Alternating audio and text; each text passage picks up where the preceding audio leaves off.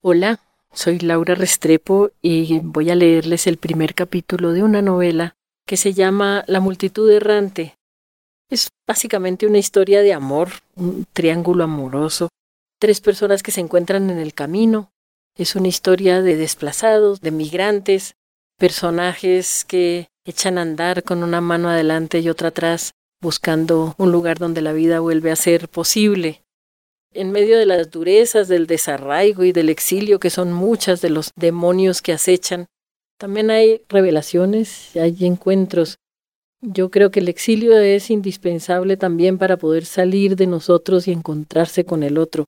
Y esta historia de amor quería yo verla un poco también como una metáfora de lo que es la búsqueda permanente y al mismo tiempo el permanente encuentro.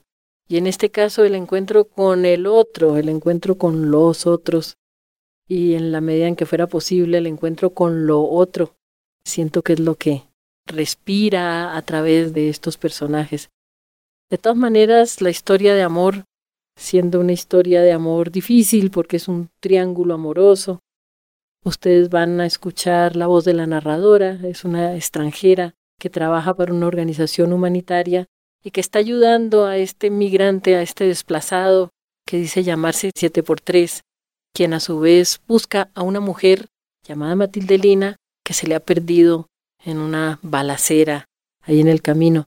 Y como van a escuchar ustedes, a medida que esta extranjera ayuda a siete por tres a buscar a Matilde Lina, ella misma se va enamorando de siete por tres de tal manera que se conforma este triángulo donde cada uno parece estar siempre como diez pasos adelante de tal forma que nunca se puede encontrar del todo.